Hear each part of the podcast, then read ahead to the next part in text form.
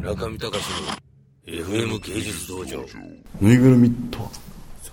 ぬいぐるみとは何か。いやぬいぐるみっていうのは、縫って違う。くるくるんで。違う違う違う違う。でいやくるんで、そこに愛情を込めるわけですよ。おー。あのまあその愛情の入れ方みたいなものが例えば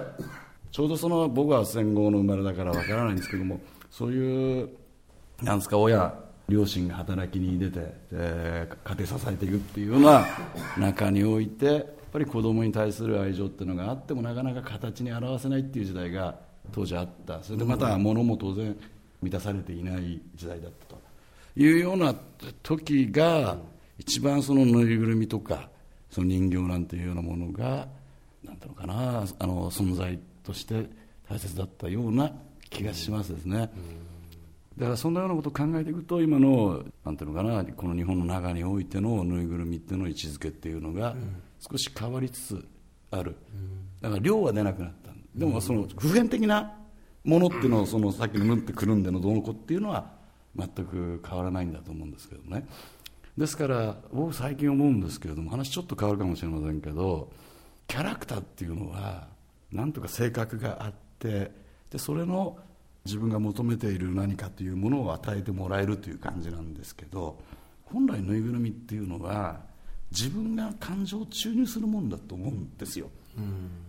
この犬とっても可愛いとでどうだっていうような感じがありますよね、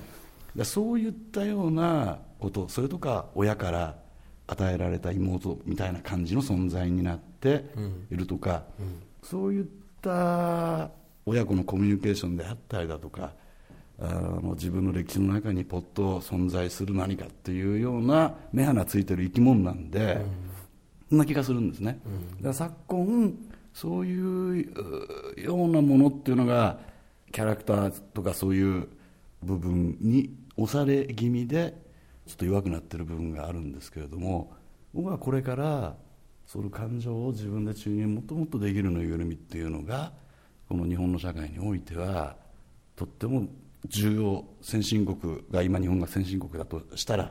重要な位置づけにはなっていくと思うんです。ただ、まあ、需要はね、まあ、物が豊富な時代になってくるんで数は出なくなるだろうけれども位置づけとか存在価値っていうのはすごく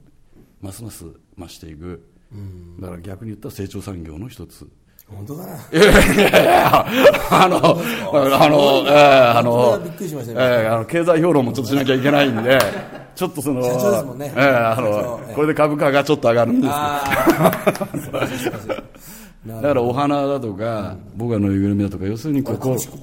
てないんですね。残念ながら。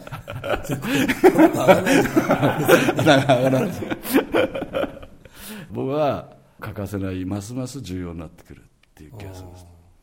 はい。いやだけどね、あのサンガローさんもかつてはもう、任天堂レベルの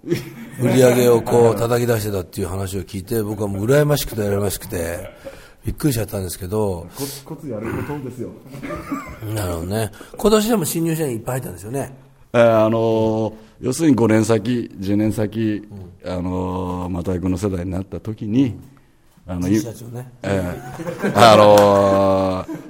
いや、これ村上さんのでこれ失敗するんじゃないかと。これで味噌つけて僕は、あの、ええ推薦しながら彼のポジ写真はそういうふうになってるんですよ。どこかで、あの、なるほど、なるほど。何人ぐらい入ったんでしたっけ ?3 人ぐらい？そうです。はい。で、その人たちが将来育ててってくれて、またぬいぐるみを、をあの頑張ってもらえればなというふうにも切に思ってますね。ちょっとマイク持たれちゃったすすいません。すみません。慣れてないわいやいやいや、ね、怒られてるんですよ。あのー、あ、そう、この前ね、サンハローさんの展示会行ってね、アトリエ見て、なかなかハートフルなアトリエですよね。お茶の道具がいっぱいあって。みんな大量に水分を補給してるなっていうのはよくわかりましたけど、なんかアットホームな感じでね。えーあのやっぱり人なんですよ、ええ。ぬいぐるみ作ってたりたみんなね携わって作って売る人間もみんな含めて暗い時ってね暗い暗い顔になる。ああ、そりゃそうだ。不思議と。でこう持って紹介する時もなんか暗い人自分暗いっていうのは性格の暗さなんだけどその時の体調が悪かったり何かするとやっぱりそれそう見えるんですね。でそれはやっぱりお客さんに失礼だと思うんで、まあ、社内だけはなんか明るくしたいし清潔にしておきたいしということですね。他とあんまり差があるもの作れないんで そのぐらいあの差がを出したいなとは思ってますけどね。なるほど。あとロスのあれですとねやっぱり僕は思い出にライブショーみたいな部分ありますよね、でその思い出の証に変われるっていうケースが多いのかなっていう気がしますね、はいあの素晴らしい展示見たらやっぱりそれをその一つのぬいぐるみを見るとそこの背景にあの展示物あの時得た感動みたいなものが多分脳裏に浮かぶんだと思うんですよ、でだからさっきまた繰り返しになりますけどそういったようなものが全部くるまった商品というのがやっぱり素晴らしい、あの皆さんに喜んでもらえる商品なんだろうと僕は思いますね、あれですか、じゃあ、その、僕も最近作品作るときには、なんだ、なんでしたっけ、ぬいぐるみ作るときは、なん綿入れて、なんだ、ななんでしたっけ、恥ずかしくて。最後何でしたっけ、心、こ魂入れてしあんな。そういうね。いや、だけど僕らもね、最近それはね、公然というようになっちゃいましたね、私、あの、社内では。でやっぱり、はばかれる部分ありますよ。我々もやっぱりその、社員に向かって、ぬいぐるみだとね、可愛らしいですけど、作品だと、なんで布切れで色塗ってるだけで魂注入なのやっていう感じになっちゃいますけど、あの恥ずかしいですけど僕も本気にそう思ってないのかもしれないけど言い続けるとそうなんだって自分もそう思ってくるん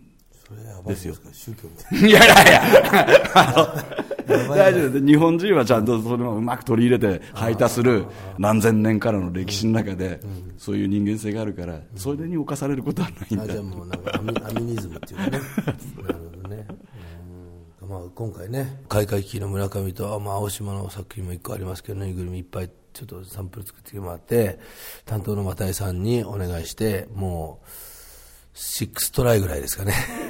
すごいこう、いよいよそれで満を持して社長御自ら、何やってんのじゃっていう感じ。ちょっと、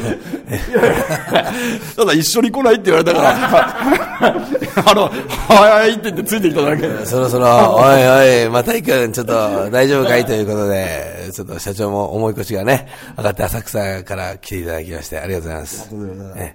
まあでもじゃあちょっとね、今後の、あれね、ちょっとなんかこう、某社の素晴らしい作品の、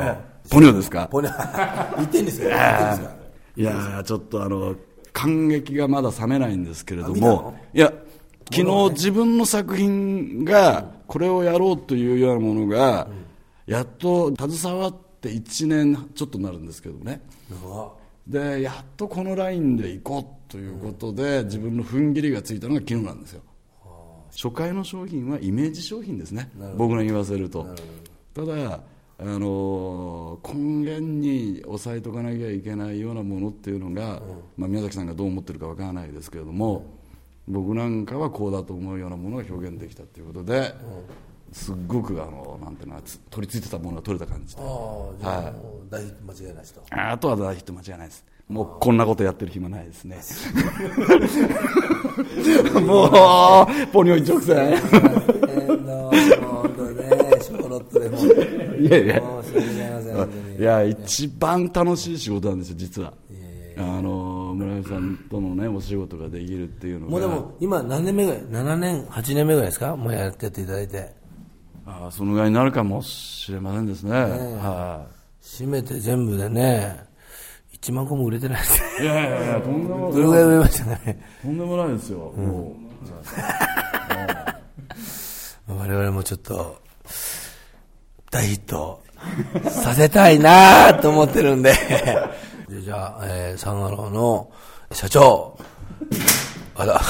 せサンアローの、えー、ぬいぐるみ制作会社サンアローの、えー社長、あ、関何でしたっけ？ごめんなさい。関、下下。ういやもうななんでも結構何です。でしたっけ？あえーサンアローの、株式会社サンアローの社長、関正明さんと、又井さん何て言うんでした